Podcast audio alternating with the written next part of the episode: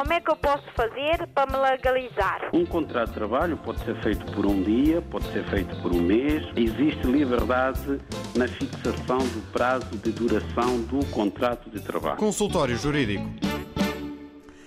Ora, viva para todos, muito boa tarde, sejam bem-vindos à edição desta semana do Consultório eh, Jurídico. Como é hábito, ao sábado, à hora do almoço, trazemos as dúvidas dos ouvintes e também trazemos um tema para debater eh, com o eh, jurista Adriano Malalane, que depois vai responder também às dúvidas que nos forem apresentadas ao longo da emissão de hoje.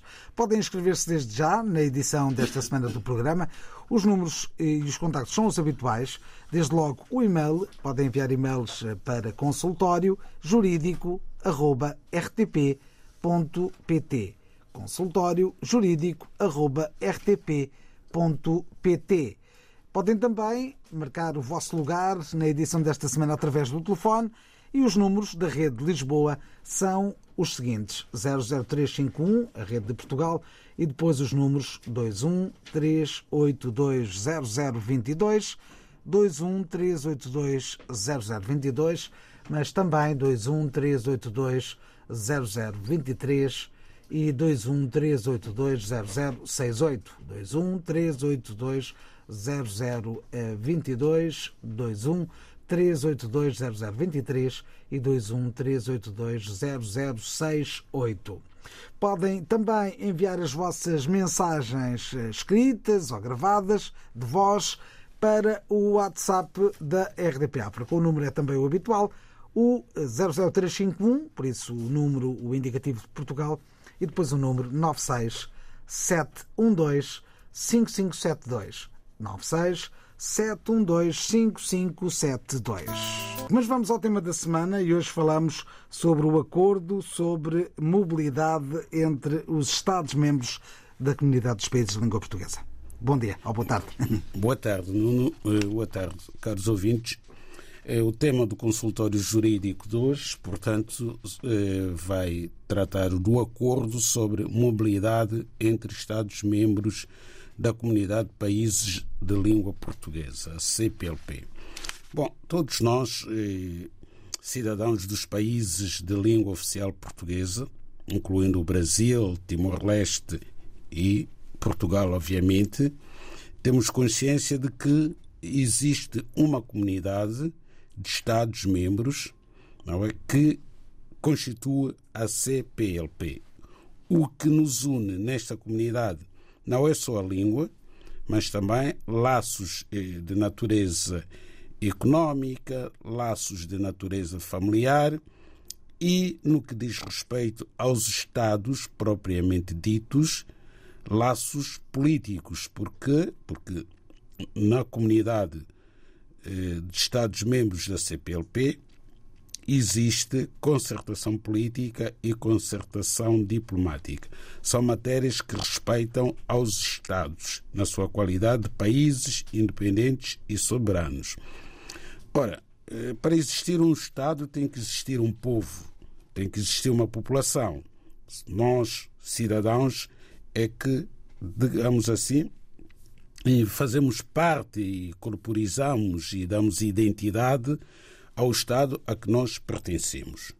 Ora, a CPLP tem sido vista, por maior parte dos cidadãos que pertencem a esta comunidade, como uma comunidade que se preocupa mais com as relações entre Estados do que relações entre cidadãos. Ora, o acordo de mobilidade vem colmatar, digamos assim, esta lacuna ao prever a possibilidade de os cidadãos destes países poderem circular livremente no espaço da comunidade, isto é, podem, em teoria, sair de um país membro da CPLP com o seu passaporte e entrar noutro Estado-membro sem necessidade de visto. É o que o acordo prevê. Mas o acordo é um acordo político. O que é que isto quer dizer? É isso que vamos tentar explicar. Bom, o acordo entrou em vigor em janeiro deste ano nos estados que depositaram os respectivos instrumentos de ratificação, que é um requisito necessário em termos de relações internacionais entre países. Esses instrumentos de ratificação foram depositados no Secretariado Executivo da CPLP, em Lisboa. E os países que depositaram esses instrumentos são Portugal, Guiné-Bissau, São Tomé e Príncipe e Cabo Verde.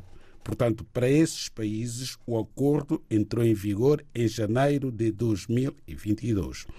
Mais tarde, Moçambique também veio depositar o respectivo instrumento, já em janeiro deste ano, pelo que o acordo entrou em vigor para Moçambique em 1 de fevereiro de 2022. Portanto, temos aqui um conjunto de países para os quais o acordo já está em vigor, designadamente Portugal, Guiné-Bissau, São Tomé e Príncipe, Cabo Verde e Moçambique. Agora coloca-se a questão: será que os cidadãos destes países que já depositaram os respectivos instrumentos de ratificação no Secretariado Executivo da CPLP já podem circular livremente no espaço da comunidade de países de língua portuguesa? A resposta é não. Não podem circular. Então, se não podem circular, qual é o valor jurídico deste acordo e por que, é que não podem circular?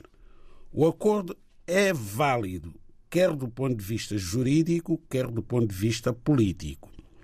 Porém, a mobilidade no espaço da CPLP só irá verificar-se quando e se os países membros celebrarem entre si acordos bilaterais adicionais que podem abranger diferentes modalidades que estão previstas no próprio acordo, nomeadamente livre circulação, que pressupõe necessariamente isenção de vistos. Ora, esses acordos adicionais, como diz o acordo, serão bilaterais, isto é, cada país vai sentar-se com outro país da CPLP para discutirem e decidirem como é que irá ser a livre circulação entre ambos. Esta questão não se aplica, digamos assim, no que diz respeito à isenção de vistos ao Brasil, porque o Brasil já tem um tratado de amizade com Portugal, muito anterior à criação da CPLP, que permite aos cidadãos brasileiros entrarem em Portugal sem necessidade de visto por um período de 90 dias, e o mesmo ocorre com os cidadãos portugueses que desejem viajar para o Brasil por um curto período de 90 dias.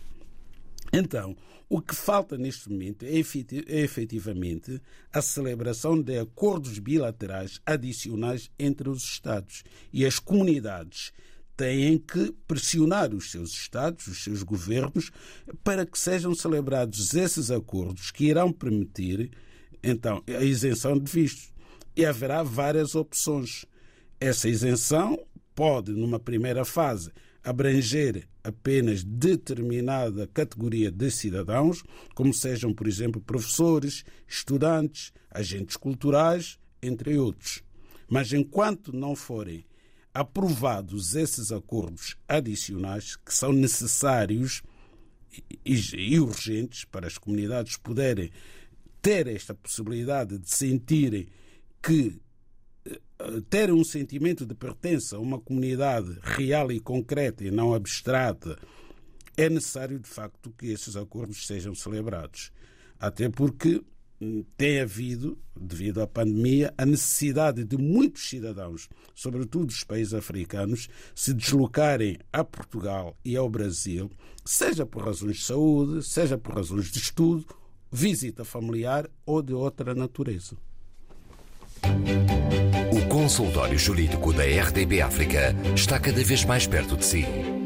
Envie as suas dúvidas ao Dr. Adriano Malalane através do e-mail consultóriojurídico.rtp.pt e ouça as respostas ao sábado ao meio-dia na RDP África. Consultório Jurídico. Estamos aqui para ajudar.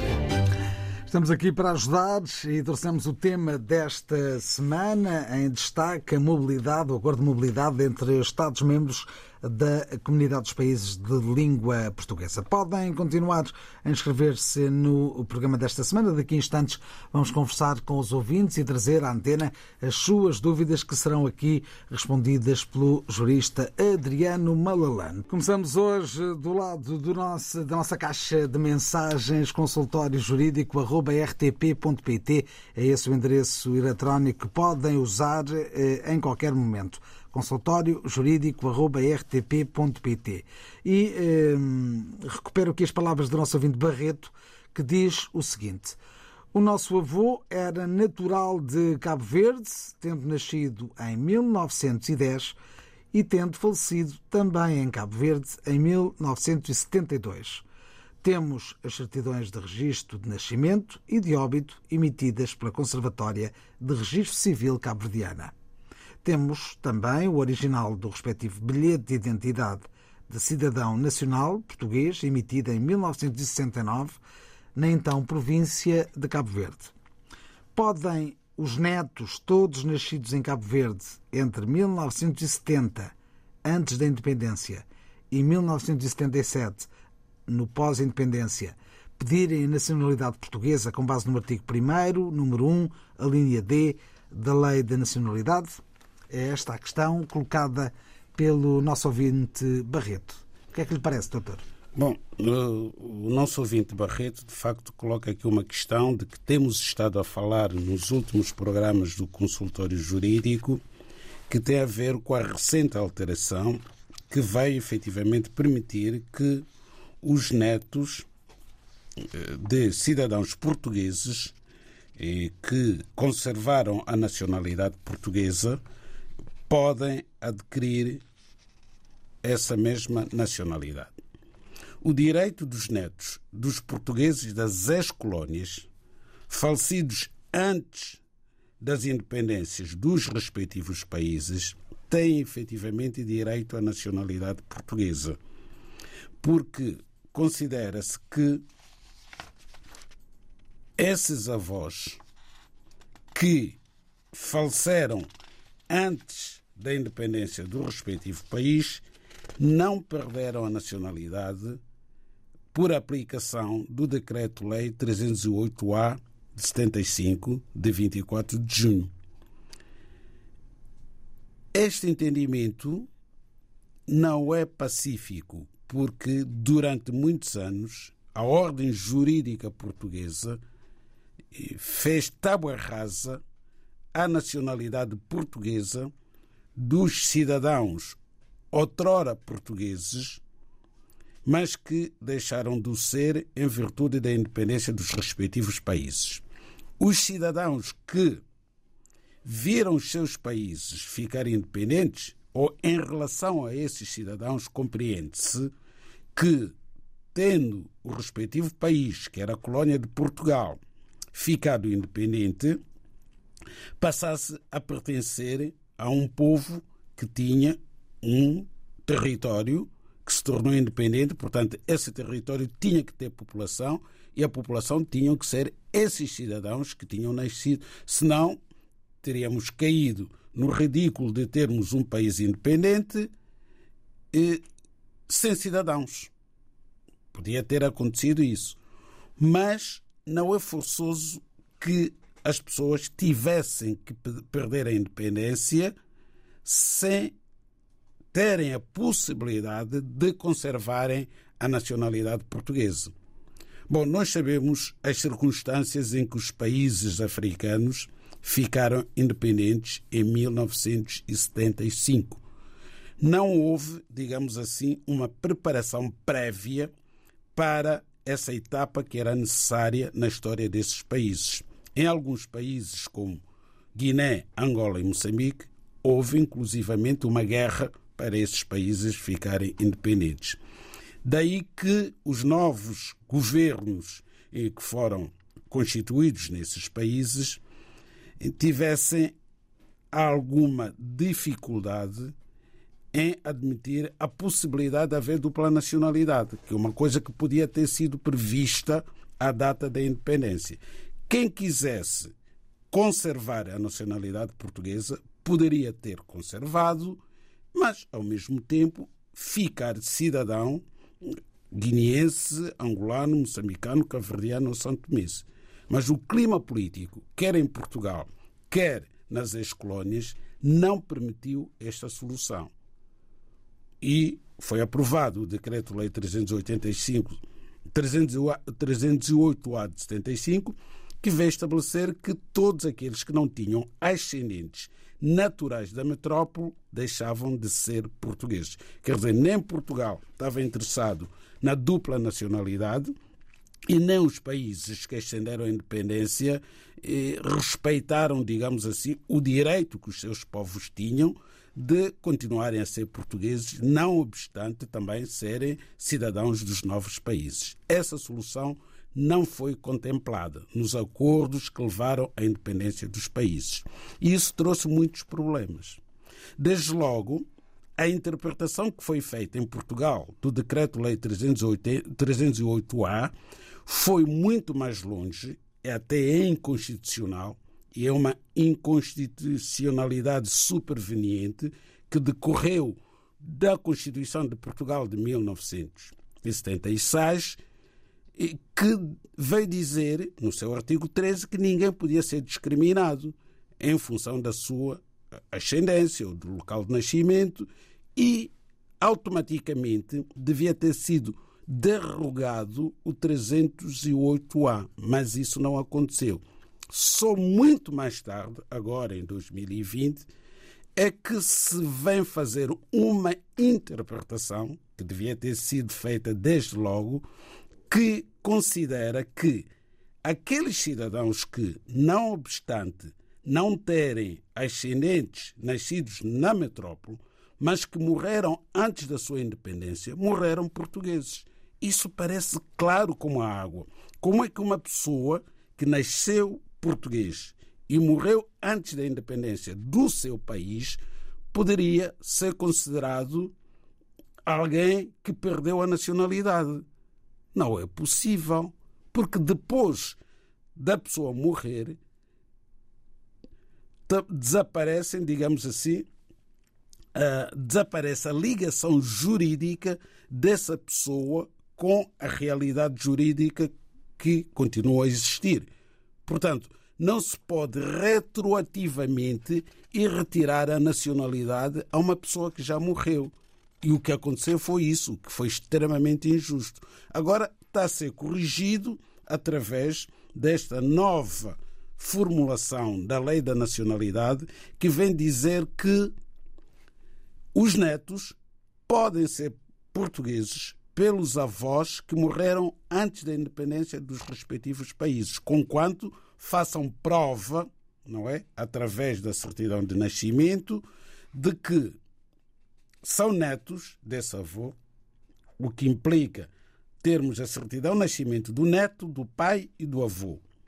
Depois, a certidão de óbito do avô, que prova que morreu antes da independência do respectivo país. Portanto, dito isto, de facto, o nosso ouvinte, uma vez que tem esta documentação, pode ser português com nacionalidade originária, porque o seu avô, que nasceu e morreu em Cabo Verde antes da independência deste país, nasceu e morreu como cidadão português, isto é, conservou a nacionalidade portuguesa. Como é que eu posso fazer para me legalizar? Um contrato de trabalho pode ser feito por um dia, pode ser feito por um mês. Existe liberdade na fixação do prazo de duração do contrato de trabalho. Consultório Jurídico. Estamos no consultório jurídico desta semana na RDP África e agora vamos ouvir o ouvinte Cadu Moreira está na cidade da Matola, em Moçambique. Saudações, eh, Nuno Sardinha, Saudações também ao doutor eh, Adriano Malalane e a todos os ouvintes da RDP África. Bem, na explicação que o doutor Adriano Malalane deu sobre a questão de acordo de mobilidade entre os países da CPLP, uma coisa que não ficou clara em mim, que é a seguinte, eh, essa questão de acordos bilaterais que devem acontecer entre os países da CPLP, né? Para que se viabilize essa questão de eliminação de visto. A, a minha dúvida é a seguinte: é que no ano passado lembro-me ter havido uma, um fórum da CPLP que até se passou a presidência para Angola. Neste caso, neste caso está com o atual presidente João Lourenço, angolano, em que acordava-se que efetivamente pode haver mobilidade entre os países, entre os cidadãos dos países da CPLP. Agora, o que eu não compreendo efetivamente é essa questão que o doutor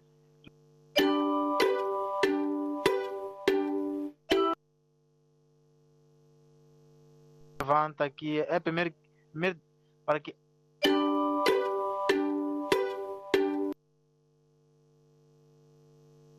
essa eliminação de vistos na mobilidade do cidadão desses países da CPP, é necessário que haja acordos bilaterais entre os países. Portanto, essa é a minha dúvida. Eu, eu quero perceber, afinal de contas, o acordo que houve não tem a sua validade, não tem o seu não tem seus efeitos imediatos.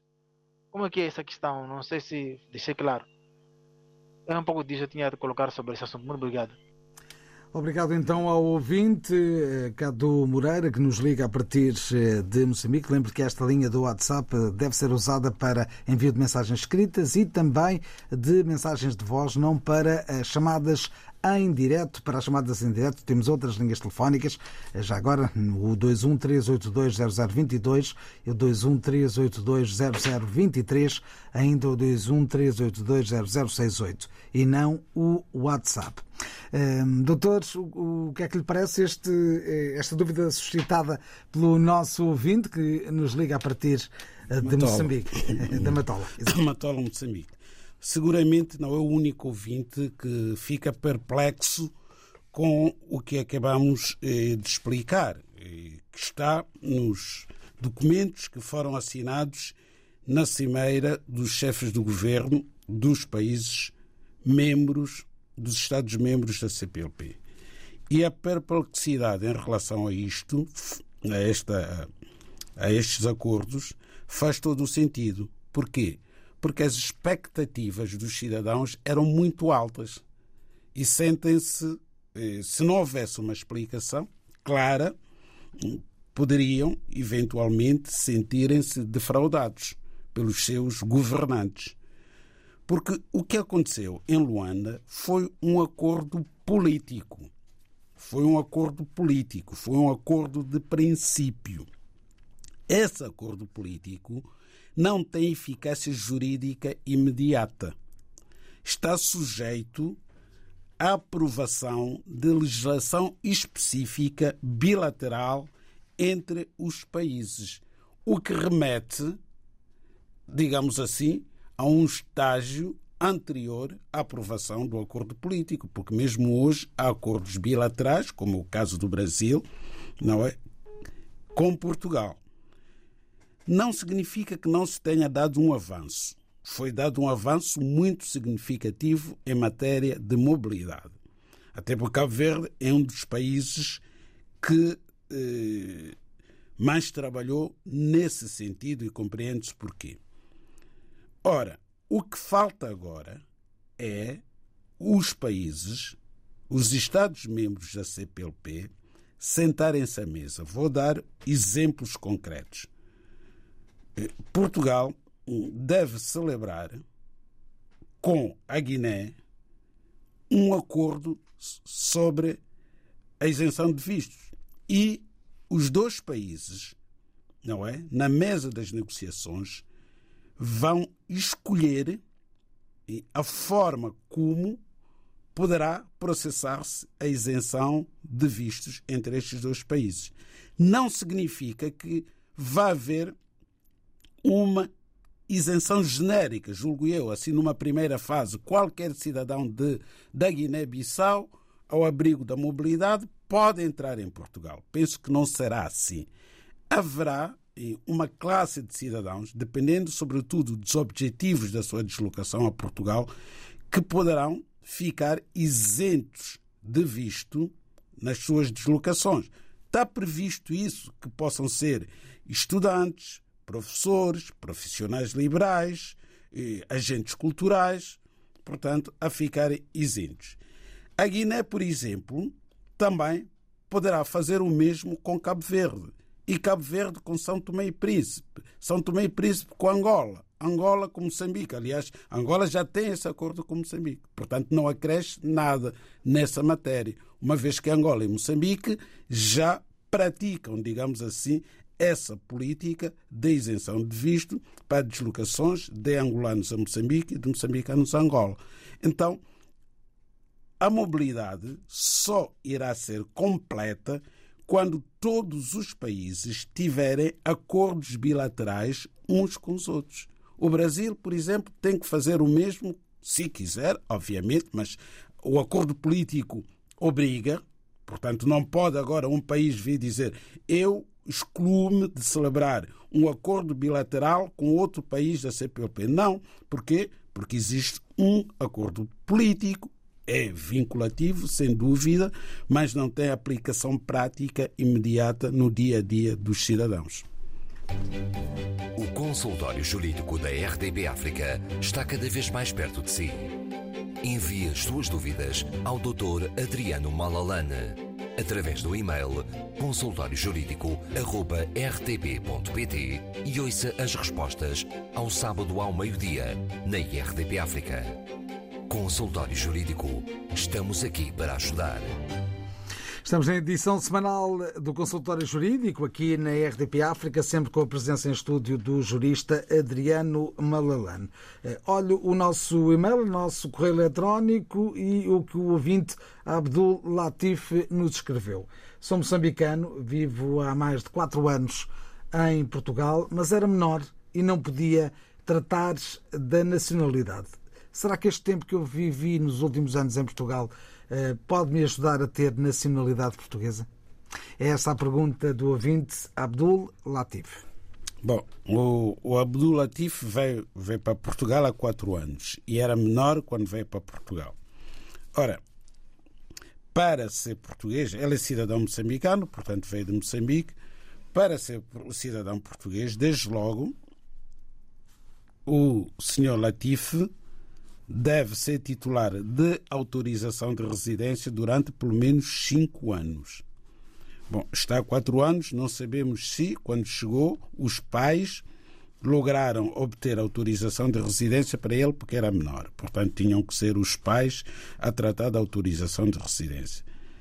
Se porventura não tiver ainda autorização de residência, a situação complica-se, porque tem que começar pela autorização de residência e esperar pelo decurso de cinco anos para se naturalizar português.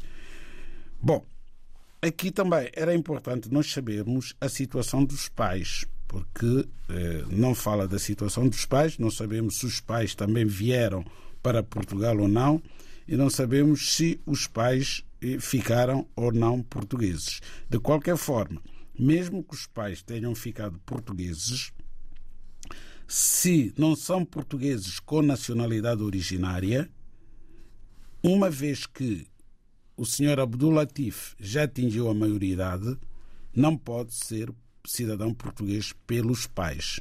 A partir dos 18 anos, a pessoa só pode ser portuguesa se não tiver ascendentes portugueses por naturalização portanto, completados os 18 anos, se os pais, por sua vez, forem naturalizados ou se pura e simplesmente não forem cidadãos portugueses, a pessoa só pode ser portuguesa provando que reside em Portugal há pelo menos cinco anos com título de autorização de residência.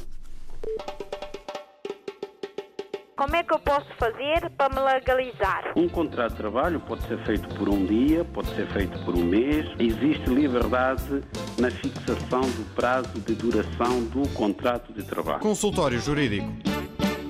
São as dúvidas colocadas pelos ouvintes ao longo destas últimas eh, semanas aqui na RDP África, também um, eh, a serem trazidas ao programa, ao consultório jurídico. Agora leio as palavras de Fernando uh, de Daniel, que escreve o seguinte.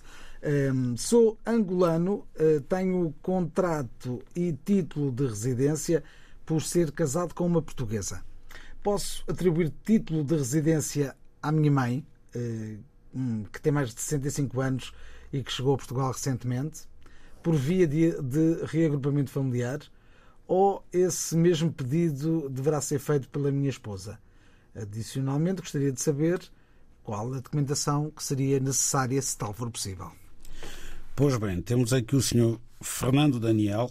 O senhor Fernando Daniel tem título de autorização de residência e por ser casado com uma cidadã portuguesa, portanto, eh, aplicou-se aqui neste caso o regime dos cidadãos estrangeiros familiares de portugueses que têm um título de residência próprio, chamado título de residência comunitário, que é diferente do título de residência ordinário, é diferente da autorização de residência ordinária, porque este título de residência dos familiares de cidadãos eh, europeus é um título que é concedido desde logo por cinco anos. Ora, sendo concedido por cinco anos, confere naturalmente mais direitos do que uma autorização de residência ordinária que é concedida desde, uh, primeiro por prazo de um ou dois anos. Neste caso, a mãe do senhor Fernando Daniel, que é cidadã angolana com 65 anos de idade, pode efetivamente obter autorização de residência, quer pela nora, quer pelo filho. Se a autorização de residência for concedida eh, com base eh, na nora, significa que terá direito a um título de residência comunitário. Se pedir autorização de residência pelo filho, então terá direito a uma autorização de residência ordinária, porque o, aliás, eh, porque o filho não é cidadão português ainda. Se é que eh, quererá, ele é que sabe, lá, lá mais para frente, ser cidadão português. Mas, por enquanto, o filho é cidadão angolano casado com uma cidadã portuguesa. O que significa que a cidadã portuguesa tem o seu cartão eh, de cidadão, como portuguesa que é, o senhor Fernando eventualmente terá um título de residência comunitário válido por cinco anos. Mas quando for ao CEF, o CEF vai considerar estas duas hipóteses. Ou a senhora angolana pede autorização de residência pela Nora, e a Nora é portuguesa, logo ela é familiar de uma cidadã comunitária e o título de residência será comunitário ou pede a sua autorização de residência pelo filho, o filho é angolano, então vai ter uma autorização de residência ordinária, não obstante o filho já ter uma autorização de residência comunitária. Vamos agora ouvir as palavras do ouvinte Domingos Manuel, que deixou um depoimento e uma pergunta, várias perguntas, através do WhatsApp, o número habitual 96 712 5572. Vamos ouvir. Bom dia, Nuno Sardinha e bom dia, Dr. Adriano. Uh, o meu nome é Domingos Manuel e eu estou a enviar esta mensagem pelo seguinte. Tenho aqui umas questões que gostaria de esclarecer. Eu vivo num prédio da, que era da Câmara, mas ainda tem quatro, quatro apartamentos que pertencem à Câmara e quatro que são privados. Eu gostaria de saber como é que funciona em relação às questões de reuniões de condomínio, visto que a Câmara não, nunca marca reuniões, nós, a parte particular das casas, é que temos sempre que andar atrás da Câmara para marcar as reuniões de condomínio e todos os anos acontece o mesmo. Nós gostaríamos de saber se há alguma lei que obriga com que a Câmara faça essas reuniões ou marque essas reuniões e que nos informe sem sermos nós a andarmos atrás da Câmara. A outra questão é a seguinte: Gostaria de saber como é que funciona em relação ao pedido de nacionalidade de pessoas que nasceram em Portugal, no caso, minha sobrinha nasceu cá, saiu de cá com 5 anos e já tem 18 anos, ou seja, já atingiu a maioridade e eu gostaria de saber como é que ela deve proceder para adquirir a nacionalidade, visto que nasceu cá em Portugal. Obrigado e tenham um bom fim de semana. O nosso ouvinte. Tem aqui mais uma questão, doutor Adriano.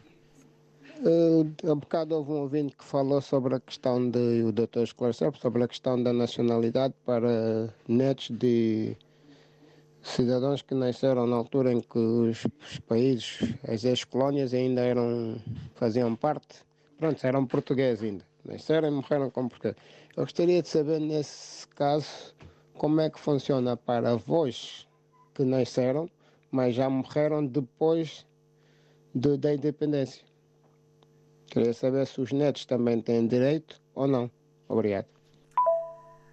Aí estão as várias questões eh, deixadas pelo ouvinte Domingos Manuel através eh, do WhatsApp da RDP África. Eh, doutor, vamos começar por onde? Pelo condomínio? Vamos começar pelo condomínio, sem dúvida. É, até porque vai entrar em vigor dentro de dias, dia 9 deste, deste, deste mês, é, as novas alterações às regras do condomínio que foram aprovadas recentemente é, pelo Governo. E essas alterações também vêm responder algumas questões eh, que o nosso ouvinte eh, acaba de colocar. Portanto, neste caso é a Lei número 8 barra 2002, eh, de 10 de janeiro, não é que revê o regime da propriedade horizontal e altera o Decreto-Lei 268-94, que regula a matéria do condomínio. Bom, há um aspecto aqui muito importante em relação às reuniões de condomínios. As reuniões de condomínios são obrigatórias, pelo menos uma vez por ano, em janeiro, que agora tem sido em fevereiro, por variedíssimas razões, é obrigatório haver uma reunião de condomínio para aprovação eh, das contas do ano anterior e do orçamento do ano corrente. Bom, e o facto de o prédio onde vive o senhor Domingos Manuel ter eh, pertencer uma parte à Câmara e outra parte a pessoas particulares, em nada altera o que está aqui na lei de condomínio. Qualquer tem que ter um administrador, é obrigatório, porque está em regime de propriedade horizontal. Os condóminos têm que escolher um administrador para gerir as matérias de interesse comum, as partes comuns do prédio. E esse administrador independentemente de ser eventualmente alguém que está a morar na parte que pertence à Câmara ou ser alguém que pertence à parte particular, tem a obrigação de convocar todos os anos pelo menos uma reunião ordinária de condomínio. Portanto, não há aqui eh, problema nenhum nesse, nesse sentido. A reunião obrigatória, qualquer um pode. Se o administrador não a convocar, um grupo de condóminos podem fazê-lo. Depois a questão que coloca é da, do pedido do, das pessoas, portanto, do avô, do avô é, que era português, naturalmente, porque nasceu antes da independência do respectivo país e já morreu, obviamente que perdeu a nacionalidade portuguesa. Quando morreu já não era português. Porquê? porque sobreviveu à independência, sobreviveu ao Decreto-Lei 308-A. Só aqueles avós que morreram antes da independência dos respectivos países é que conservaram a nacionalidade portuguesa. Então, os netos desses avós podem efetivamente ser portugueses. Mas se o avô tiver falecido antes da independência, perdeu, a não ser que fosse nacionalidade portuguesa originária pelo facto do avô ter nascido na ex-metrópole. E assim estivemos no consultório jurídico. Hoje não há tempo para mais. Como é que eu posso fazer para me legalizar? Um contrato de trabalho pode ser feito por um dia, pode ser feito por um mês. Existe liberdade na fixação do prazo de duração do contrato de trabalho. Consultório Jurídico